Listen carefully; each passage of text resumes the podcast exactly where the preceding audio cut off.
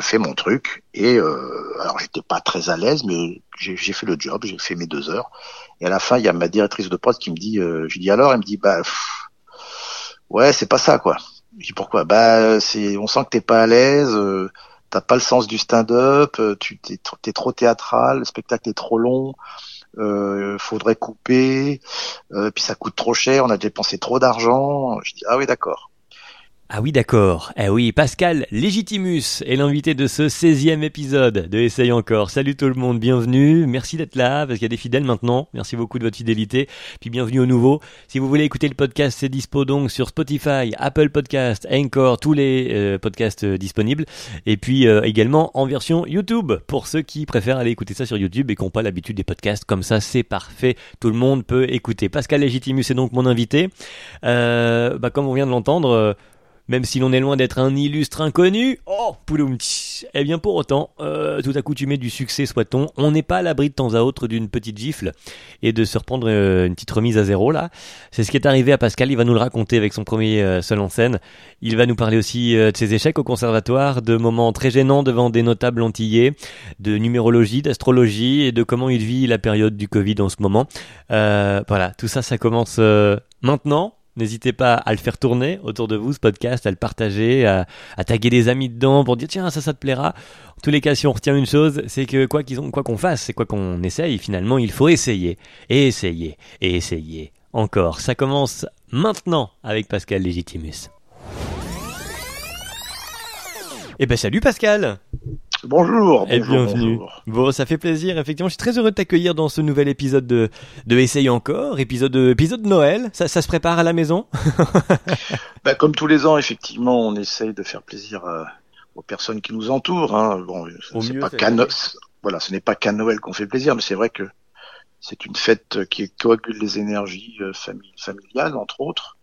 Et puis voilà, d'avoir une petite pensée pour les les gens, les personnes disparues aussi. Aussi, oui, c'est vrai. Euh, donc là, on est avant Noël. Quand ce sera euh, diffusé, les gens, on sera après Noël pour les gens nous, nous écouter. Mais on est dans cette ambiance, en tous les cas, euh, de Noël en effet. Et on va donc parler d'échecs puisque c'est le, principe du, du podcast. La première question, celle que je pose à tout le monde. Alors, Pascal Légitimus, en même temps, on n'a plus, plus besoin de présenter. Mais justement, là est tout l'intérêt. Qui es-tu Si je te propose à toi de te présenter à nous, comment tu choisis de te, bah, de te présenter justement?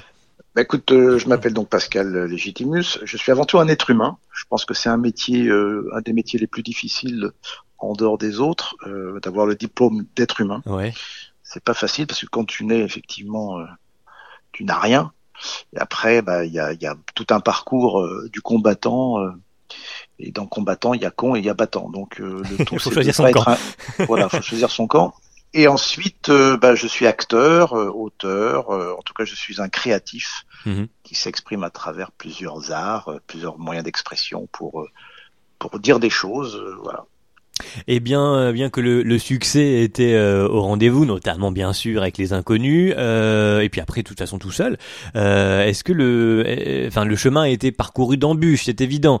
Il y a eu des moments de haut et donc des moments de bas. C'est ça qui nous intéresse ici. Quel serait justement le premier Alors, échec, est-ce qu'il y en a vraiment? En tout cas, le moment vécu comme un échec sur l'instant, le premier auquel tu penserais? Alors, déjà, euh, pour mettre les choses au point, dans le mot échec, il y a aussi l'échec, c'est-à-dire l'argent. Oui. Et c'est vrai que l'échec, euh, c'est bien. Hein, l'argent, c'est bien pour oublier que tu n'en as pas besoin. On dit que l'argent, c'est un bon serviteur, mauvais maître. Mmh. Mais euh, dans l'échec aussi, il y a un aspect négatif. D'avoir trop d'argent aussi, des fois, ça peut être aussi ça peut rendre dépressif mhm. pour certains. Mais et puis il y a l'échec qui est donc le thème de, de podcast. podcast. Donc euh, l'échec, euh, je me basais sur une phrase de Idriss Aberkan, qui est un conférencier entre autres, qui dit que l'échec est un diplôme. Euh, ah, ça, je l'ai compris. Oui, c'est beau. Ça, je l'ai compris très tard, mais quand j'ai démarré tout jeune, évidemment, comme tout apprenti comédien, il y a une voie royale que tu essayes, c'est le conservatoire mhm. supérieur national d'art dramatique. Donc il y a des concours. Donc à l'époque j'avais quoi, 18, 19 ans, euh, voire 20 même, parce que j'ai passé le concours deux fois. Donc tu le prépares. Moi j'avais pas assez d'argent pour aller dans un, cours d'art dramatique, donc avec des copains on l'a préparé un peu. Euh, à la one again. Voilà, en mode on se retrouve, on répète un peu, etc. On travaille, ouais. Mais moi, je suis acteur depuis l'âge de 10 ans, donc j'ai toujours joué, donc j'ai l'habitude de la scène. Mhm. Donc j'avais les pratiques et les us et coutumes voilà, technique, mais après, je n'avais pas la, la, technique de l'acteur dans l'expression, euh, à savoir les césures, euh, les intonations, euh, l'articulation, les gestuels, voilà. J'étais plutôt dans une énergie naturelle. Voilà. Donc, je passe le concours une première année, je le rate, donc le premier tour, hop, deuxième tour, je le rate, je reviens une deuxième fois, premier tour, ok, je suis pris au deuxième tour, mhm. et au deuxième tour, on me dit, je sors, et il y a un acteur qui s'appelle Jacques Serres, qui était donc un pensionnaire de la Comédie Française, je dirais même sociétaire ou pensionnaire, je ne sais plus, qui me dit ah vous je ne m'inquiète pas, vous allez jouer. Ah bon? Ok. Et ensuite je suis convoqué par le directeur euh, du conservatoire de l'époque, qui s'appelait Jacques Rosner, un monsieur barbu, voilà, et qui me convoque. Je dis ah bon? Et il me dit installez-vous euh, parce qu'elle est légitime. Alors j'ai quelque chose à vous dire. Ne vous représentez pas l'année prochaine. Ça ne sert à rien. Et je lui dis pourquoi? Il me dit parce que ça va être compliqué pour vous. Ok. et dans le mot compliqué, je ne comprends pas tout de suite. Je dis mais pourquoi vous compliquez euh, Bah il ça va être compliqué. Voilà, vous n'avez pas le profil. On a vu que vous avez une belle énergie. Voilà, on sent que vous aimez ça. Vous avez une, espèce de, d'attitude positive. Euh, on sent qu'il y a une, une, personnalité derrière tout ça. Mais je ne vous conseille pas de revenir. Je sors de là un peu dépité et mmh. je comprends dans la foulée que c'est la ma couleur de peau, donc à forte pigmentation, qui faisait barrage. C'est-à-dire qu'à la Comédie Française ou au Conservatoire, il y avait pratiquement personne euh, de coloré, on va dire euh, de bronzé, pour être pour être poli. il y avait que des candidats euh, extérieurs, qui on appelle des candidats libres, qui, étaient africains, qui venaient qui venaient simplement pour prendre des cours en candidat libre. Mais il n'y avait pas de gens qui étaient au conservatoire même. Au conservatoire. Et donc moi dépité, et j'ai mon meilleur ami avec qui je, je travaillais, qui est un acteur, euh, voilà, euh, pas extraordinaire, mais euh, qui lui a réussi le concours. Mais parce qu'il avait un emploi, un physique, un peu la Jacques Charon, un peu, il, avait des rondeurs à l'époque, et lui il a été engagé. Hmm. Donc moi je me retrouve tout seul et je me dis waouh. Alors moi j'ai pas d'accent, je suis né à Paris, je suis métisse, j'ai la couleur entre deux chaises. donc je continue je passe le concours de cours Florent. Mhm. Et comment comment tu devines comment tu enfin et puis comment tu vis derrière ce euh, bah, pas très bien parce que à cause de la couleur qu'on me refuse. Parce que tous tes potes rentrent au conservatoire et toi tu rentres pas pour une raison qui t'échappe, que tu ne maîtrises pas parce que j'ai pas choisi d'être ce que je suis. Bah oui, oui, oui, On choisit pas d'être aveugle, noir, intelligent, arabe, euh, juif euh, ou handicapé, on ne choisit pas. Donc comment peut-on me reprocher ce que je n'ai pas choisi? Mm, mm, Bref. Mm, je passe le concours du cours Florent, la classe libre, pareil, avec une scène qui était plutôt pas mal, et euh, où je, c'était pour résumer un homosexuel danseur chorégraphe qui montre sa chorégraphie à une princesse russe, et il avait un petit accent italien, bizarrement. Et donc je jouais plusieurs personnages, et hmm. c'était un truc plutôt payant. Je passe ma scène, je sors, et puis bon bah je vois que il se passe rien, et je rentre chez moi et le téléphone sonne et on me dit Monsieur Legitimus, on vous attend pour le deuxième tour de la classique. Je dis ah bon, je pensais que je l'avais pas. Alors vous revenez, donc je reviens, sauf que la personne avec qui euh, qui me donnait la réplique, euh, la fille était partie. Donc je prends une nana au hasard qui, qui attendait, je lui dis écoute s'il te plaît, voilà, c'est tu, tu lis ce qui est en jaune, ce qui est stabiloté, puis tu, tu voilà, on, y va. Je refais ma deuxième scène, voilà, enfin ma scène, hop, et je sors de là. Et en fait, j'apprends que je ne suis pas pris. Et Jacques Ross, euh, donc le directeur du conservateur Florent, enfin du, de la classe, Florent, ouais. Florent, Florent me contacte et me dit pratiquement la même chose. Il me dit voilà, je connais votre famille, vous êtes une famille d'acteurs, voilà, voilà, hein. et puis il me dit bah voilà, euh, à une voix près, on ne vous a pas pris. Je hmm. dis ok. Ouais. Ça fait quand même deux fois. ça fait deux fois. Alors, je, je comprends que c'est pas forcément à cause de la couleur de peau, mais que voilà, il manquait un truc. Alors peut-être hmm. que j'étais pas bon, hein. Ça se trouve aussi. Attendez, moi, je, voilà. Et puis je, je, je reste là-dessus, je me dis merde, comment je vais faire? Donc, échec sur échec, je me dis je vais pas me laisser abattre, je vais euh, taper au fond de la piscine, je vais remonter et avec un copain on monte un spectacle de café-théâtre. Mhm. qui s'appelle T'as pas vu mes bananes, un spectacle euh, purement visuel. À l'époque, tout le monde était bavard, mais nous, on a pris le contre-pied, c'était assez, physique, un peu visuel. Un peu la, à la James Tiré ou à la courte manche, euh, voilà. Et donc, et là, je commence à cartonner avec mon copain, on commence à cartonner. Donc, et bizarrement, je me suis retrouvé à jouer au café-théâtre dans une autre pièce de, de café-théâtre avec Didier Bourdon. Mhm. que je connaissais qui était rentré au conservatoire. Et je passe le concours du, du théâtre de Bouvard.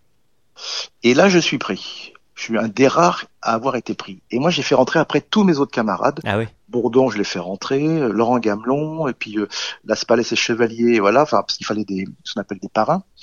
Donc, du coup, beaucoup d'échecs au début pour entrer dans les écoles classiques.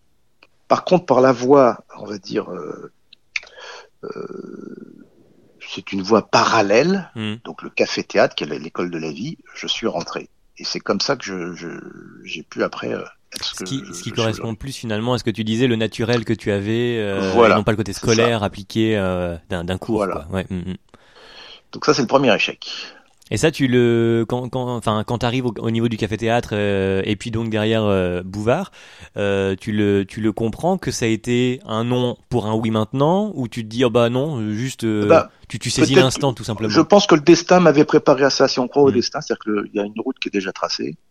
Je pense que le destin euh, avait dû me dire ne va pas par là, ça sert à rien. Tu vas être dans un carcan classique. Va plutôt vers une voie plus libre, Mm. voilà, euh, naturelle. Et donc j'ai suivi mon destin. Et puis, euh, par contre, le théâtre de Bouvard, j'ai utilisé l'aspect euh, coloré en prenant des accents, euh, en jouant l'africain, en jouant l'antillais, en jouant même des arabes. Donc, du coup, ce pourquoi on me reprochait, Ouais, t'en as fait la force j'en ai fait une force. Ouais, mm, mm. Parce qu'à l'époque, euh, avec Smaïn, on est pratiquement les deux seuls euh, acteurs un peu, euh, voilà, de la diaspora, on va dire, euh, deuxième génération. Mm. Voilà. Et donc, on a ouvert des portes. On a ouvert des portes. Et après, Et si donc- j'avais été au conservateur, j'aurais ouvert aucune porte. Ouais. Parce que c'est ouais. un cercle fermé. Mm, mm, mm. T'aurais été dans cette dans, ce- dans ce chemin-là, mais pas effectivement moins moins populaire peut-être, euh, etc. Ouais. C'est avec Bouvard qu'arrive justement la popularité euh, et Ah derrière bah, les euh, inconnus? Oui, carrément, Ouais, que Bouvard, bah, je crois que c'est le plus gros audimat de télé. je crois que c'est 50, euh, euh, 52% de part de marché et plus de 18 millions de téléspectateurs par jour, juste avant le journal, à 8h moins quart. Hmm. Donc pendant deux ans, j'ai dû écrire une centaine de sketchs euh, coécrits avec des, mes camarades. Et c'est là où on a fomenté, on a créé notre euh, amitié artistique avec euh, Bourdon et Bernard Campan. Donc, et on est parti deux ans plus tard ensemble pour créer le groupe Les Inconnus. Et ça, cette période-là, tu la vis comme, euh, un- un- enfin entre guillemets le côté euh, école, même si on n'y est pas. Je veux dire, t'es un élève appliqué, ou est-ce que c'est, euh, bah on y va, on profite de le, du, du moment et on voit ce que ça donne sans. Non, non, j'ai beaucoup je appris. dire. Oui, oui, j'ai beaucoup appris. Au contraire, c'est que euh, moi j'étais plutôt un feignant de base, mais pas un feignant euh, qui aime pas travailler, mais un feignant qui est plutôt euh, je laissais faire les choses, Mm. euh, voilà, j'avais confiance, une espèce de confiance. Et après, je me suis dit non, non, travaille plus que les autres. Il y a que comme ça que tu pourras y arriver. Mm. Donc effectivement, chez Bouvard, je travaillais beaucoup, j'observais. Après, j'ai appris le sens de la technique, de l'écriture, de la chute, euh, des césures, euh, des personnages, parler en public, en direct, parce qu'au départ, on improvisait vraiment. Donc comme j'avais une nature, euh, voilà, un peu, un peu suicidaire, mais ça m'a, ça m'a quand même forgé. euh, chose que effectivement mes copains, certains de mes copains n'arrivaient pas à faire. Mais euh, en fait, j'aime bien les challenges. Donc quand un truc est compliqué, j'y vais. Euh, comme ça, ça me, ça m'élève un peu plus. Ouais, ouais. Donc ça m'a bien forgé et j'ai, je suis devenu populaire. C'est que les gens ne voyaient plus ma couleur de peau, ils voyaient un, un être humain. Hmm. D'ailleurs, au début, on m'appelait euh, ah ouais le black là chez Bouvard. Ah ouais, le, comment il s'appelle? Minus, Timus, Timus, je sais pas comment il s'appelle. Maintenant, on m'appelle Pascal. Donc il y a eu une évolution. Donc les gens ne voient plus ma couleur, ils voient un être humain. Hmm. Donc c'est en cela où c'est euh, gens disent ah bah lui je l'aime bien, il me fait marrer. Donc il n'y a pas le côté ouais mais il est black, il a machin un truc, il y a tout ça. Euh, bref, il n'y avait a- avait pas ce racisme euh, latent chez certains, une partie de la population française, Mhm. qui existe toujours, hélas aujourd'hui, qui sont sur des vieilles valeurs, euh, voilà, non progressistes. Donc voilà, ça c'est le deuxième, enfin, le premier échec. Premier échec, ouais. mais, je me- mais après je, me suis rattrapé. Voilà. Ben oui, mais alors malgré, malgré la technique euh, qu'on- qu'on- dont on parlait là, apprise chez Bouvard, ça ne t'a pas empêché, par exemple, devant des notables, euh, d'être, euh, comment dire, mal à l'aise. Oui, parce qu'en fait, euh, il y a un promoteur, bon, qui a vu que j'étais un peu célèbre, bon, il a dit tiens, je vais l'appeler. Donc un promoteur antillais euh, m'a appelé, m'a dit Pascal, voilà, j'ai je fais un espèce de un dîner, euh, dîner spectacle dans un espèce de, ouais, je sais pas, on appelle dans un un cercle à Paris. Je vais louer une salle et puis donc ça serait bien que tu fasses une petite demi-heure pour voilà faire des blagues, voilà amuser la galerie avec un voilà comme je sais que t'es. Je dis ok. Il me dit t'as besoin de quoi? Je dis bah j'ai besoin euh, bah, d'une lumière d'une estrade et d'un micro, Mhm. tout simplement. Il me dit OK. Donc c'était un samedi, donc euh, c'était euh, ouais, j'avais quoi à l'époque? 23 24 ans. Là, du Je coup, on est débarque après euh, Bouvard, on est. C'était après où? Bouvard. C'était après Bouvard. Donc je débarque le samedi après-midi pour voir comment ça se passe, évidemment. Et, euh, et je vois que les tables étaient, étaient mises. J'arrive, je sais pas, vers 17h, sachant que le dîner était à partir de 19h30, euh, petit apéro. J'arrive et je lui dis alors euh, comment ça se passe euh, Où est l'estrade? Il dit il n'y a pas d'estrade. Ok. La lumière, ben il n'y a pas de lumière. Ah. Et le micro, ben il n'y a pas de micro parce que ça me coûte trop cher, tout ça, ça dépasse dans le budget. Je dis ouais mais comment je vais faire moi? Si on me voit pas, on m'entend pas et, euh, et je suis pas et on me voit pas et je suis pas surélevé. Et... Il dit bah tu te débrouilles. Ok. Je dis merde. Donc 20h30 arrive, euh, tout le monde est à apéro et puis il me dit bah vas-y c'est à toi. Et là j'avais prévu donc des choses. Sauf que ces choses-là ne fonctionnaient pas s'il n'y avait pas un Bah micro, si on me voyait. Donc je dis ok. Donc j'ai pris une serviette, je me suis mis autour du de la tête pour faire une espèce de madras exotique et je suis allé de table en table improviser Ah avec oui. quelques vannes, mais des vannes qui étaient voilà à l'impro. Et donc j'ai pas eu l'impact que je voulais, euh, dont j'étais capable, que Mhm, j'étais mhm. capable d'assumer. Donc c'était un, un petit bide, on va dire. Et lui il me dit à la fin, bah écoute Pascal, euh, je vais te payer la moitié de ce que je te dois parce que en fait ça c'était pas génial. Donc au moins au lieu de lui dire mais c'est de ta faute, j'ai rien dit. Ouais. Je suis parti la tête basse, la queue basse, et je me suis dit plus jamais, jamais euh, les choses ne seront pas préparées à l'avant. Hmm. Voilà. Donc, Donc- je suis devenu perfectionniste. Ouais, t'as pris la moitié de, enfin, t'as, t'as pris le, t'as pris l'échec euh, dans tes petites mains et tu t'es dit, je vais en apprendre un truc plutôt que de te lamenter. euh, Ben, oui, à un moment donné, je me dis donc la prochaine fois que je, bah, ah, du coup après je me suis dit la prochaine fois je check tout, c'est-à-dire que la lumière, le machin, le truc, j'arrive. Est-ce que s'il n'y a pas ça dans le contrat, il n'y a pas tac, et, voilà, et pas fin. Et quand j'arrive dans un endroit, ah bah, s'il n'y a pas, bah, je joue pas. Tant Mm. pis, je veux pas me rendre minable parce que le contrat est pas assumé. Donc euh, depuis, bah, ça fait maintenant que 50 ans que je travaille, euh, bah, tout est vicié, euh, entériné, euh, anticipé euh, dans tous les domaines. Comme ça, je ne suis pas pris au dépourvu. Ouais. Et pour autant, t'y es allé. T'as pas dit, bah non, euh, j'y vais pas. T'as, t'es allé, euh, t'étais venu Non, pour le faire. ouais, t'as ouais. dit, je vais Ouais, euh, jusqu'au bout de J'ai mon truc. J'ai fait le job. J'ai fait le job, comme dirait François Hollande euh, lorsque je l'ai rencontré à l'époque. Je lui dis alors, Monsieur Hollande, comment ça se passe pour vous? Il me dit bah je fais le job. Sous-entendu, bah, je suis comme tous les présidents, on fait ce qu'on peut malgré les lobbies qui nous qui nous pressent. Bah oui. Voilà, on a les mains un peu liées, on croit qu'on est libre, mais voilà, on fait un- on fait ce qu'on peut. Je dis ok, euh, voilà. Et ce moment-là, quand t'es de table en table, tu, en, en voyant bien que tu fais euh, un, un pseudo travail entre guillemets, que ce rapport à celui que t'avais prévu, etc. Euh, tu, tu le, t'es comment? T'es quand même à l'aise? Je veux dire, t'arrives à, à, à être publiquement euh, le Pascal Légitimus? Ou est-ce que t'es vraiment en- genre les mains moites, la voix en tremblotante Enfin, tu, tu. Ben, on dit les mains moites, les pieds les pieds poites et la bite boîte, mais euh, en fait j'étais pas à l'aise, mais mon but c'était de cacher ce malaise. Oui, bien sûr. avec une exagération d'énergie. Donc j'étais dans une espèce d'énergie, euh, tu sais, comme les mecs de Formule 1 qui sont à fond, quoi. Mm, mm, mm. Et euh, mais j'étais décalé.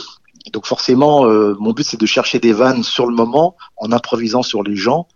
Euh, donc ça demandait un travail, hein, de, que il y a un double cerveau qui te dit contrôle, en même temps lâcher prise. Donc c'est très compliqué. Et ça, ça a été, ça fait partie aujourd'hui. La preuve, tu me le racontes aujourd'hui. On est combien d'années après Donc euh, quasi 5 Bah, ans. on est, coup, euh, euh, ouais, il y a, il y, a, y a 30, euh, 35 ans, quoi. 30, 30 ans, ouais, 30, 35 Ouais. ans. Et, et c'est, euh, c'est toujours un truc que tu me racontes aujourd'hui, donc qui t'a effectivement appris et, et servi, quoi. Ah oui, ça, bah, ça marque. c'est-à-dire que- alors, heureusement que ça m'est arrivé au début de ma carrière et pas, et pas récemment, parce que bon, quand, si c'est récemment, c'est c'est chaud. Mm. Non, non, en fait, quand, on, quand je dis oui à quelque chose, bah, c'est que je l'assume et après, c'est préparé. C'est-à-dire Mm. que même, je prépare souvent mes interviews pour pas être pris au dépourvu en fonction des journalistes avec qui je parle, en fonction du journal, de l'éthique, euh, de la ligne éditoriale. Donc, à chaque fois, j'essaye de, de préparer. Parce que c'est un métier maintenant où tu dois vendre. C'est-à-dire, quand tu fais une émission de télé, on t'appelle, tu fais un film, ok, tu as fait ton job. Après, on te dit, il fallait vendre la télé, le film, la pièce. Donc, c'est un autre travail. Mm. Donc, si t'es pas bien coiffé, si t'es pas bien maquillé, si t'es pas bien habillé, parce que les gens sont un peu curieux, oh, t'as vu comment, il- oh, il a grossi, oh, il a des cernes, oh, bah, il a une drôle de, oh, il a picolé, oh, il est drogué. Donc, à un moment donné, bah, les gens te jugent et du coup, tu perds des points. Mm. Donc, c'est pour ça que tu dois paraître. Malheureusement, il y a des gens qui paraissent, qui ne sont pas ce qu'ils sont, qui paraissent. Moi, j'essaie d'être le plus naturel possible, mais en même temps en préparant, c'est-à-dire en faisant le job. Le job, c'est quoi? C'est de divertir, C'est-à-dire que les gens euh, prennent du plaisir à me voir, qu'ils apprennent quelque chose et qu'ils se marrent en même temps parce que c'est l'étiquette que j'ai sur le front. Hmm. Bah t'es bien préparé en tout cas pour venir dans cet épisode, mais finalement pas trop, donc euh, j'apprécie. Euh, on est on est plutôt pas mal en effet avec euh, un autre un autre moment bah, qui a été compliqué et qui je pense l'est pour tout humoriste qui commence sur la scène, c'est le premier seul en scène. Bah écoute, j'ai écrit un premier seul en scène qui s'appelle Alone Man Show, parce que pour certifier que j'étais tout seul, Alone Man Show, sans les inconnus, et euh, sans Mathilde Damé avec qui j'ai joué pendant trois ans, dans un spectacle qui s'intitulait Plus si affinité. Non, on était en, vraiment théâtre pour le coup, si je me rappelle. Voilà. Mm, mm. Ouais, ouais. Et donc, euh, j'ai écrit un, un, un, seul en scène qui parlait de mes origines arméniennes et antillaises, parce qu'il y avait matière à rire, parce que vivre dans ces deux énergies qui sont complémentaires et différentes, c'était assez... Euh, amusant et complexe. Donc j'ai créé un spectacle. Donc je l'ai testé. Donc j'ai fait une tournée de, allez, une quinzaine de petites dates euh, en Suisse et en France. Et le spectacle durait quasiment deux heures parce qu'il était très très riche. Et je me rappelle avoir joué en Suisse avec tout mon staff qui était là, qui était venu de Paris. Et puis je fais mon truc. Et euh, alors j'étais pas très à l'aise, mais j'ai fait le job, j'ai fait mes deux heures. Et à la fin, il y a ma directrice de poste qui me dit, euh, je dis alors, elle me dit bah ouais, c'est pas ça quoi. Je dis pourquoi? Bah c'est, on sent que t'es pas à l'aise, euh, t'as pas le sens du stand-up, euh, tu t'es, t'es trop théâtral, le spectacle est trop long, euh, faudrait couper, euh, puis ça coûte trop cher, on a dépensé trop d'argent. Je dis ah oui d'accord. Donc je suis retombé aussi bas et pour dire donc il faut que je fasse des coupes. Et comme j'étais producteur du spectacle, je voulais pas embarquer d'autres personnes, je voulais n'en vouloir qu'à moi-même. Donc j'ai perdu beaucoup d'argent. Du coup, et double déception, j'imagine, ouais. Hmm. Donc je suis arrivé à Paris avec ce spectacle qui était euh, presque pas tout à fait parfait, mais qui était correct. Et euh, y a, on a fait venir de, des gens du showbiz un peu trop tôt, parce que j'ai commencé en septembre et on a fait venir les gens genre trois semaines plus tard, en, octobre. Et mes potes ont dit ouais c'est pas mal. Alors il y a beaucoup d'émotions, c'est vachement bien, mais dans l'humour on sent que t'es pas, c'est pas encore ça quoi. Et vient le mois de novembre où super grève de métro euh, en 2011, euh, c'est un enfer. Euh. Mm. Donc tous les de Paris, bah, c'est hop. Donc j'ai perdu beaucoup d'argent. ça a failli me coûter mon slip. Et donc j'ai dit comment je vais remonter la pente? Donc j'ai dû fermer ma société. Mm-hmm. J'ai dû virer deux personnes. Et j'ai dit je vais me reconstruire, mais comment Donc j'ai dû rembourser mes dettes pendant deux ans donc c'était un échec artistique, semi-artistique et un échec euh, totalement financier. Donc là, je suis tombé au plus bas. J'ai dit OK. Et je me suis dit comment je vais remonter? Donc j'ai remonté la pente, j'ai travaillé, j'ai remboursé quasiment presque tout le monde, sauf des débiteurs qui n'avaient pas besoin, qui n'avaient pas besoin d'argent. En tout cas, j'ai ceux qui étaient dans le besoin, j'ai tout remboursé. Et j'ai coupé mon spectacle d'une demi-heure. Il a duré 1h30. Après, j'ai refait une tournée. Et du coup, le spectacle, quand il a été capté, il était parfait. Hmm. Et donc je l'ai capté euh, chez Jean-Marc Dumontet euh, à Bobino. Tous les potes sont venus, euh, les anciens, les nouveaux, et du coup putain là c'est génial, c'est voilà, là c'était au top. Mais ça m'a pris trois ans. Ouais, ouais. Oui, parce que là, 2011 pour le, le premier, et après c'est 2015, si j'en 2013, 2013, la captation de ce spectacle-là. J'en ai, ai, réécrit un autre. Et, ce, et le deuxième, j'ai fait 80 dates de rodage. Oui, histoire d'être là, assuré de, ouais, voilà. de la qualité. Donc maintenant tout va bien. Euh, je veux dire que les artistes, ils ont de la thune. Ouais, bah des fois, euh, bah, t'es au plus bas. Hein, donc effectivement, euh, j'ai failli revendre ma maison. Euh, ah oui, c'est dingue d'apprendre ça parce que bon, en tout, enfin en toute honnêteté, j'ai pas suivi. Moi, j'ai juste vu passer le, le, spectacle, mais je connaissais pas l'histoire derrière. Et on n'imagine pas que, bah oui, après le succès de, des inconnus, etc., qu'il y a une remise en danger à ce point euh, ouais, derrière. je crois que des trois, je suis le seul qui, qui a été mis en danger comme ça parce que j'ai pris des risques. Moi, j'ai beaucoup produit. J'ai produit Anthony Cavana, euh, Stéphane Rousseau. J'ai mis en scène Laurent Ruquier, Arnaud Gidouin, euh, Claire Jazz. J'ai travaillé euh, pour la télévision. J'ai mis en scène. Enfin, j'ai fait beaucoup de choses. Mmh, mmh, mmh, mais, mais c'était des choses, bon, extérieures. Mais quand c'était des choses personnelles, bah, j'ai eu plus de problèmes dans les choses personnelles parce que je m'engageais moi totalement. que j'étais mon propre producteur, donc du coup, je, je n'avais pas mis en péril les autres. Mais j'ai tout assumé, quoi. Donc c'est pour ça que j'ai pas de de, de, de grief ou de, ouais, oui c'était toi et donc euh, voilà c'est ça voilà. mais euh, j'ai mis ma famille en danger parce que j'étais un, peu à l'ancienne tu sais comme les producteurs euh, à l'ancienne ils produisaient eux-mêmes leurs films. Oui. Ils allaient au, ils allaient jouer au casino et puis si voilà pile ou face. Bref. Donc du coup maintenant tout va bien. Donc ça ça remonte à, à 7 ans il y a, mmh, mmh. plus de 7 8 ans. Maintenant tout va bien. voilà, je, hmm. les erreurs, je les, je les referai plus. Oui, bah c'est ça, voilà. Mais euh, sur l'instant, quand même, quand alors à la fois par le côté financier qui du coup engendre des complications avec d'autres gens, euh, même si peu impliqués, il y en a quand même d'autres. Et puis ta famille. Euh, au-delà de, de, ça, il y a aussi toi. Est-ce que tu croyais entre guillemets à l'abri de l'échec derrière le succès? Que parce que des fois on a ce sentiment de ouais, bah, c'est bon, on n'a plus rien à apprendre. On a, il y a comme des années derrière de bagages. Est-ce que tu sur l'instant quand tu dis ah merde, c'est c'est pas prêt finalement les, les blagues c'est pas ça et puis derrière les complications est-ce que toi tu retombes euh, vraiment, non, je pense que je retombe plus là-dedans. C'est-à-dire que j'ai compris à l'époque, donc c'est le mea culpa. Euh, j'ai compris que j'avais peut-être un peu trop d'ego, trop d'assurance en me disant, bah non, ah oui. bah, j'y suis allé en plus, j'ai pris une salle, c'était le Palace, il y a 900 places.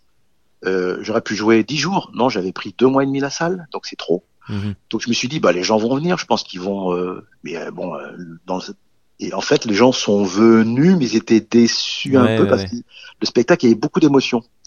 Et les gens disaient ouais, je dis mais je l'aime bien, mais j'ai envie qu'il me fasse marrer quoi. à la fin, on chiale quand même dans ce spectacle-là. C'est pour ça que j'ai dû faire un équilibre, j'ai dû rééquilibrer l'écriture. Euh, J'aurais dû faire un spectacle totalement drôle et un spectacle, on va dire, émotionnel, un peu plus émotionnel, au, deuxième, tu vois. Oui, par exemple. Donc je, je, me suis, je me suis, je m'étais dit tiens, je vais me livrer un petit peu. Je vais. Euh... en fait, c'est une erreur de, de calcul. Euh, euh, il faut, en fait, il faut. La leçon, c'est qu'il faut écouter son cœur, mais aussi écouter le cœur du public. Hmm faut pas faire qu'en sa tête, qu'à sa tête. Faut vraiment qu'il y ait un équilibre entre la demande, l'offre et la demande. Hmm. Et puis surtout voir le timing.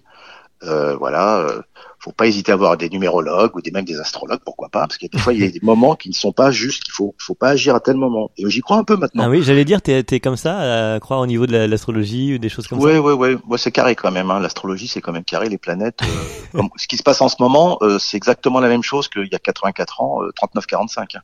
Donc euh, tout est euh, comme ça. Euh, c'est des cycles en fait. C'est des cycles. Hmm.